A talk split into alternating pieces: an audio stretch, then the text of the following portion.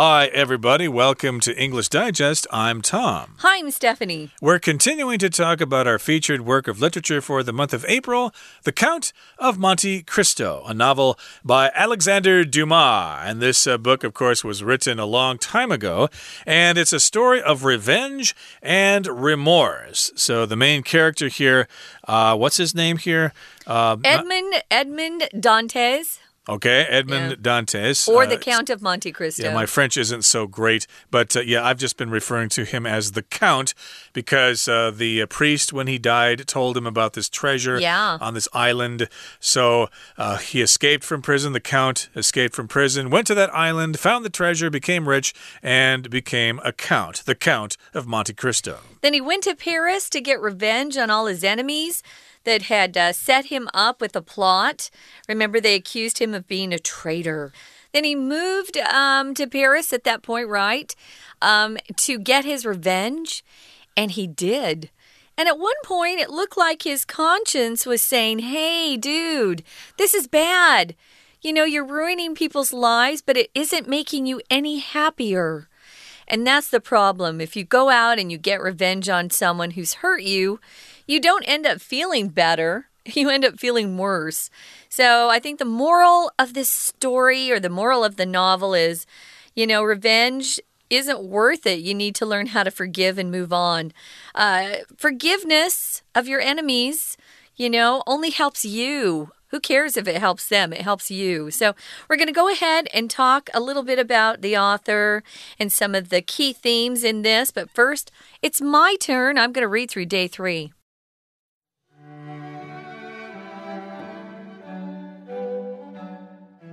The Count of Monte Cristo sprang from the fertile imagination of legendary French author Alexandre Dumas. Dumas was a very productive mid 19th century writer, publishing numerous classics such as The Three Musketeers. The inspiration for the Count of Monte Cristo came from police records, where he found the narrative of a French shoemaker who was accused of treason by his envious friends. Like Dantes, the man became rich and spent years plotting and carrying out his revenge. Indeed, revenge is the key theme of the Count of Monte Cristo. Dantes commits himself to this path while still in prison and will let nothing divert him from his course. Even when he realizes his schemes have brought about the tragic death of Villefort's wife and son, he does not stop. Though he experiences doubts, Dantes reinforces his convictions by visiting the prison and reliving his suffering. Yet as time passes, Dantes comes to see that revenge is empty, and this leads him to forgive Danglars. Dantes' other realization is that human justice has constraints. This revelation comes in two phases. At first, Dantes believes society cannot punish criminals harshly enough when their deeds have destroyed lives, such as in his own case. Because of this, he sets out to destroy his enemies and everything they value. He calls himself God's agent in punishing the wicked. However, as innocent lives are also ruined as a consequence of his actions, Dantes comes to see that human justice is limited because humans themselves are limited. Only God may sufficiently reward and punish mankind. Dantes abandons his revenge and goes in search of the happiness he has denied himself for years.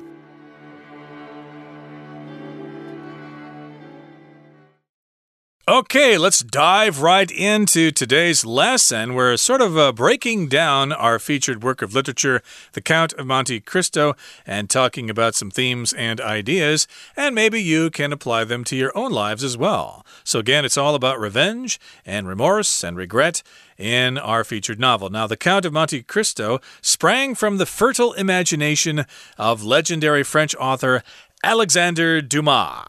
Remember, the S there is not pronounced in French, at least in this particular instance. And it sprang from his imagination. It came from his imagination, and we're describing his imagination as being fertile uh, which is the American pronunciation. I can imagine uh, people from England saying fertile, but uh, you can say it either way. Fertile just means uh, it's got a lot of nutrients, like the soil, for example. Oh, this is fertile land. You can grow lots of rice here. Uh, you don't need to put any fertilizer in it because it's already fertile. And he has this fertile imagination. Yes, he thinks of all sorts of interesting ideas. Yeah, he wrote a lot. He was quite quite productive. Yeah, in fact, one of his novels, which a lot of people will recognize, is The Three Musketeers. Of course, that was turned into several different movies. Very fun. I love that. So, he was a very productive mid 19th century writer. So, if you're talking about the 19th century, it's the 1800s, mid being around 1850, right? So, he was busy writing uh, when he was alive, and he published numerous classics. This is just one of them The Three Musketeers. You might want to look him up and see what other books he wrote. The inspiration for The Count of Monte Cristo came from police records. So here's an author that does a little research to get some great ideas for some books. I love this guy. So he probably had maybe a friend that worked with the police and said, Hey, let me go read through some of the, the records there and see if there's anything that looks interesting. A lot of our best books and movies come from real life history of books, um, but it's kind of fun to see that he actually did real research. That's where he got this idea from. Yeah, writers do that all the time. Yeah. And supposedly, this book, The Count of Monte Cristo, was based on a real story. It was uh, the narrative of a French shoemaker who was accused of treason by his envious friends. So, this was a person in France who made shoes. Mm. I guess he was quite successful at it, and he had a lot of friends who were envious. If you're envious of someone, you really want what they have, or you really feel bad about yourself because they're so much better than than you. I think we all have people that we are envious of, whether they have more money than we do, or they're, you know, a better athlete than we are, or they have more friends or whatever. In this particular case, his friends were envious of him. So they came up with this charge and they accused him of treason, which is basically betraying your country. Here it says he found the narrative of a French shoemaker. We're seeing this word a lot in news these days. A narrative is a story um, that. Uh, it could either be, you know, written or spoken. It's a story of connected events. We'll often talk about the media's narrative, what they want you to believe uh, about the events that you're seeing in your, your everyday life. So, narrative, the story of this French shoemaker. Interesting that his friends accused him of treason. So interesting. So, like Dantes, this man became rich. So he got his revenge on his friends by becoming even richer than probably they thought he would. And he spent years plotting and carrying out his revenge. What a waste of your life. You know, there's no happiness in that, but that's what he felt he had to do is to get his revenge. So uh, be careful. Envy doesn't lead to many good things. Be happy for your friends when they're successful, and you'll be happier too. Uh, yeah, I don't really have that experience of uh, really hating somebody or uh, resenting somebody, I should say. I was not really bullied in school and stuff like that. But I can imagine there are people out there who really hate someone after many, many years and might be looking for ways to get revenge. So maybe this story will help you uh, deal with that. I'm not quite sure. But indeed, revenge is the key theme of The Count of Monte Cristo. So that's the main theme here. Uh, he was wronged by his friends. So he wants revenge. He wants to get back at them. And that's the main idea, the key theme of this novel. And Dantes commits himself to this path while still in prison and will let nothing divert him from his course. So remember, he had to spend a number of years in prison. Mm. And so while he was there, he had plenty of time to think this over. And he thought, when I get out of here, I'm going to get back at them. I'm going to get my revenge. They're going to pay for what they did to me. Yeah, if someone diverts you from something, it doesn't have to be a person diverting you. It could be a circumstance that's diverting you. Uh, it just means it's taking your attention away from something that you're doing, or it's causing you to change your course or turn from one thing to another. Um, sometimes we'll see rivers diverted because they're going in the wrong direction and they, they change the direction that that river is going. Uh, so they, uh, those really awful things that this man felt like he'd been through, um, they wouldn't leave him alone. So he just kept uh, plotting his revenge, and no matter what happened, he was just so determined to complete his course, his path to revenge, and uh, get the best of his enemies. I can understand being. Uh, upset like that. But you know, there's some really great stories of people who are put into prison wrongly and who use the time to change their lives and come out better people, but they don't. Uh, dwell on revenge. they dwell on forgiving people. Now, here we've got uh, uh, we've got the count, and he realizes his schemes at one point have led to some tragic things. And that's when his conscience starts bothering him, as Tom said in our last program. We're going to talk about that, guys, but probably this is a good time to take a break. We're going to take a break and be right back. 大家好，我是安娜。我们昨天跟前天呢，带大家看了《基督山恩仇记》的故事纲要。那我们今天来讨论一下这个文学作品哦。当然，一开始要看一下到底作者是谁啦，他为什么写这个故事啦？这个作者啊，就是法国传奇作家。大仲马，那么大仲马呢？他其实是十九世纪中叶非常多产的作家，而且发表过许多知名的作品，很经典。比如说《三剑客》。那我们在第一段的第二句看到一个分词构句，第二句呢，这里的第一个动词是 was，那么第二个动词其实是出版 publish。可是本身我们在谈到他出版很多这个不同的作品，他就是一个作家。其实这这两件事情几乎是同一件事嘛。所以逗点之后省略的是连接词的 and a n d。所以如果不简化它，本来句子应该是 Duma was blah blah blah and published。当我们把连接词省略之后。后面的动词直接变成动词 ing，所以它其实是一个表同时这个动作同时进行啦，或者是状况同时进行的一个分词构句。好，那么《基督山恩仇记》这个故事到底怎么写的呢？其实它居然是根据真实的这一个故事来改编的。那么它的灵感是源自于警方的笔录，因为当时大仲马在笔录当中发现一个被嫉妒心很重的一个友人所控诉。叛国的一个法国鞋匠的一个故事。好，我们来看一下这一段第三句的地方。这边呢，我们看到也有一个关系子句，而且其实大包小有两个关系子句在里面。先行词是 police records，警方的笔录。那么后面从 where 到句尾，可以整个先挂号起来。这个警方的笔录，补充说明，加了个逗点，非限定用法。where 在笔录当中。He found 大众马看到了，发现了 the narrative。narrative 其实就是 story，就是故事的意思。那么有一个法国鞋匠的故事，这个法国鞋匠 a French shoemaker 后面还带了一个限定用法的关系子句，从 who 一直到句尾的地方，所以这里再把它左右挂号。那么这个鞋匠如何呢？他是被控诉 treason，也就是叛国，而且是被他。Envious friends，充满嫉妒心的朋友们。好，所以呢，这个故事其实到最后就像 Dentist 一样，这个法国鞋匠致富之后，就花了很多年筹划进行他的复仇。那么，当然我们提到了复仇 （revenge），就是整个《基督山恩仇记》的 key thing，关键的主题。因为其实，在 Dentist 仍然在监狱里面的时候，他就把自己投身于复仇之路，而且不让任何事情转移他的目标。我们看一下第二段第二句的地方，中间有一个连接词的 while。while 在这里指的是 when，表时间。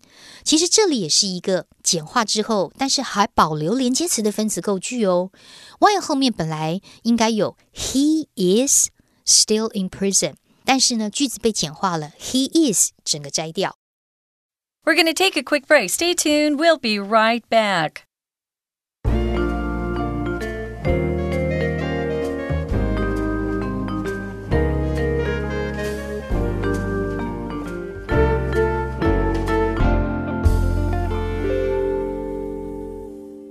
Okay, let's continue to talk about the themes and ideas in the Count of Monte Cristo. Again, this story was written by Alexander Dumas, and he based this story on some police records, uh, something uh, having to do with the narrative of a French shoemaker. And his friends were envious of him and they accused him of treason. And of course, uh, here Dumas based his story on this incident. So, revenge again is a key idea in this book.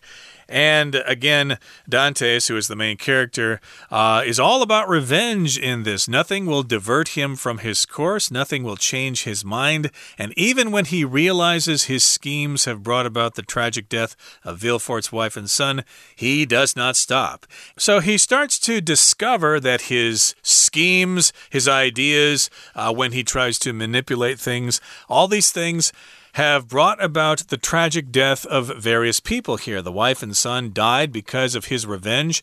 Something's tragic when it's really, really terrible and it wasn't supposed to happen. Uh, if you die in a traffic accident, for example, that is tragic. It's a big tragedy. But even though he realizes that uh, some innocent people are suffering because of his revenge, he doesn't stop. He still goes back to the uh, prison to uh, get his resolve back, to get his original uh, hatred back again, and he continues to harm people. Yeah, I think in the program earlier we said he went back to the prison to strengthen his will to continue. So uh, when you see the word scheme, it usually means someone is making plans to do something maybe illegal or sort of devious or manipulative uh, in a way that uh, seems wrong. It doesn't always have to be, but uh, here definitely. So his schemes have sadly brought about the death of uh, wife and son. Um, but even though that's happened, he does not stop because uh, he just, you know, wants to complete his his uh, path of revenge. So, though he experiences doubts, and that's what we mean when we say his conscience starts bothering him.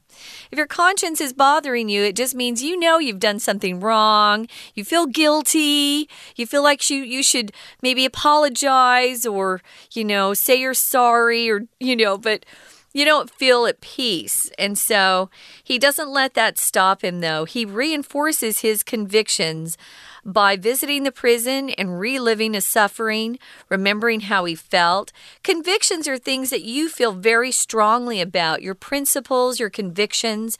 Um, these are things that uh, you feel like you'll you'll believe forever. So it's a really firmly held belief that someone just uh, has a hard time changing your mind about your convictions.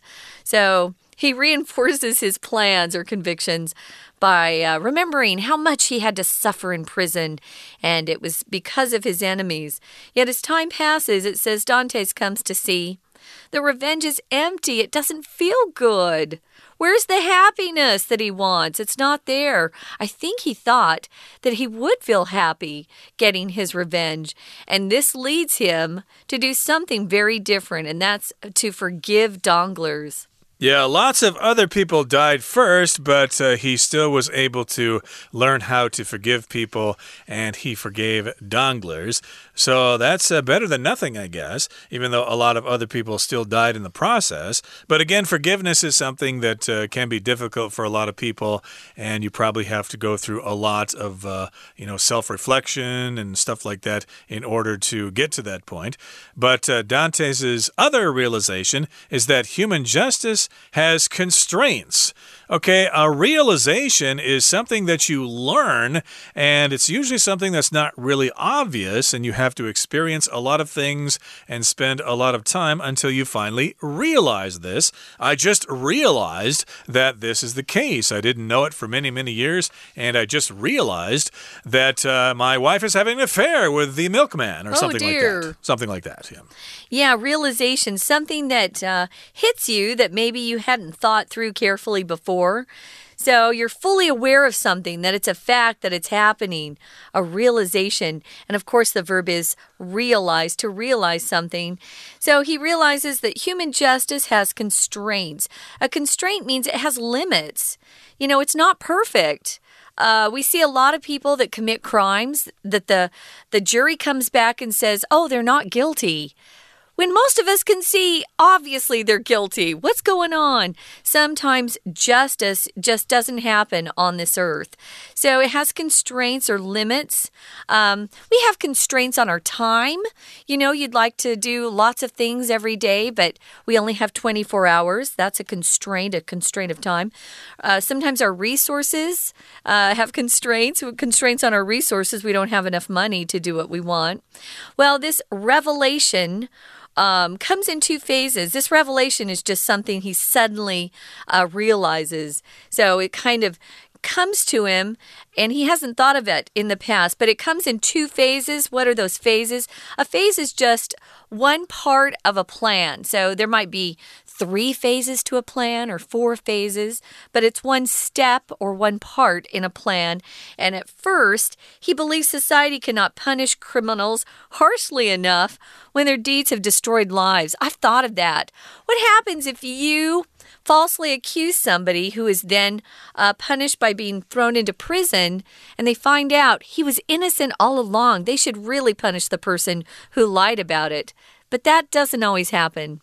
Right. So there are two steps or two phases to his revelation, okay, which is also similar in meaning to realization. If you have a revelation about something, of course, that means you uh, have a sudden uh, increase in knowledge about something. You suddenly understand something that you did not understand before.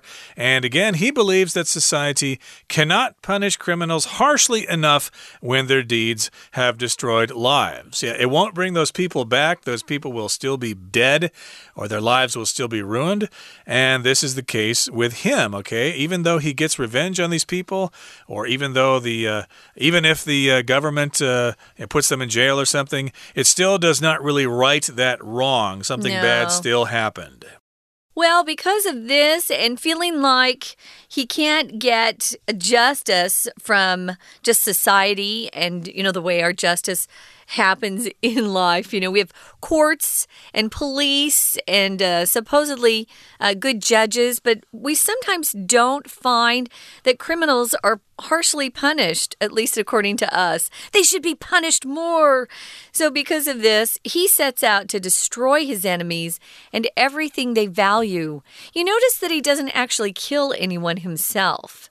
What he does is uh, manipulate people. He manipulates them to the point where they either kill themselves or uh, somebody close to them suddenly wants to kill them. You know, it's very interesting how he does it.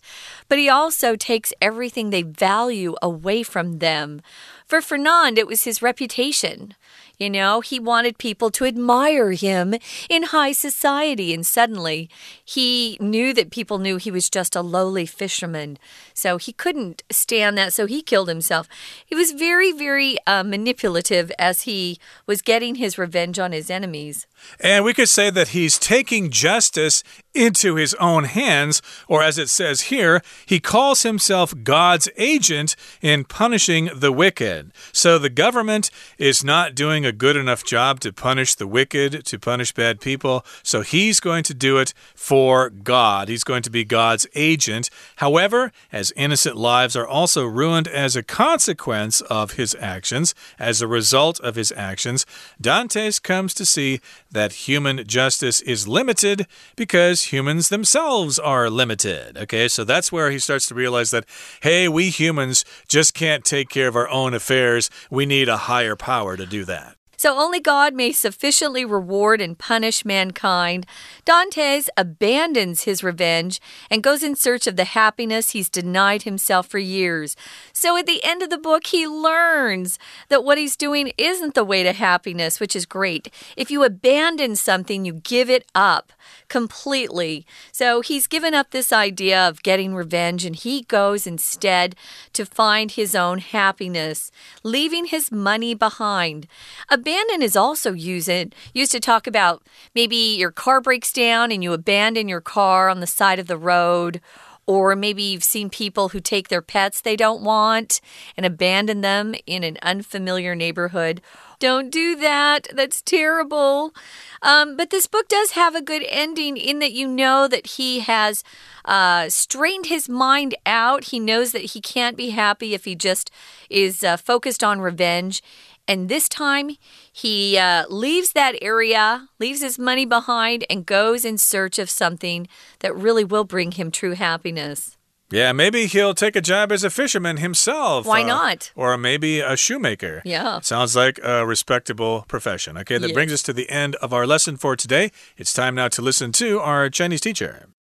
所以，即使当他发现他的计谋导致了 Villaford 妻子跟儿子，还记得他们自己毒死自己吧，造成了这样子的一个悲剧之后，他还是不罢手诶。虽然他经历了怀疑，但是 Dentist 居然回到监狱，然后去回顾他自己的磨难，来强化他的信念。在第二段第四句的地方，我们来看一下：do thing do something by do something else。动词是 reinforce，强化，强化自己的 conviction。借由什么样的方式呢？by 后面加动词 ing 就有表示借由做某个动作。借由那个方法，不过在这里的 by 之后有两个动作哦。第一个动作 visiting the prison，重回监狱；第二个动作 relieving his suffering，relieve 就是重温啊、回味的意思。好，不过呢，随着时光的流逝，Dentist 开始发现他的复仇其实很空虚，他也不觉得快乐，所以到最后还是原谅了 Danglers。在这一段第五句最后一句的地方，我们看到第二个字的 as。根据文意，as 在这里是 when 的意思。当然，这个连接词如果 as 是连接词，有 when、because、如同、好像这些意思，我们只能够根据文章的上下文去推断它的文意。好，那么当然，后来他原谅了 Danglers 之后呢？Dentist，他还有另外一个领悟，他另外一个领悟就是他觉得人类的正义其实很有限。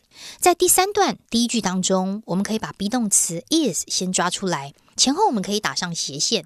这个 is 的前面当然就是主词喽，领悟。那么这件事情是什么呢？如果在 be 动词之后还要再加上完整子句的话，我们会用一个连接词 that，因为大家要记住，be 动词并不是及物动词。所以 is 之后，如果还有完整子句，像是在这里的 human justice has constraints，我们就必须要用一个连接词，无意义的连接词 that 来连接 be 动词的 is 跟后面的 has。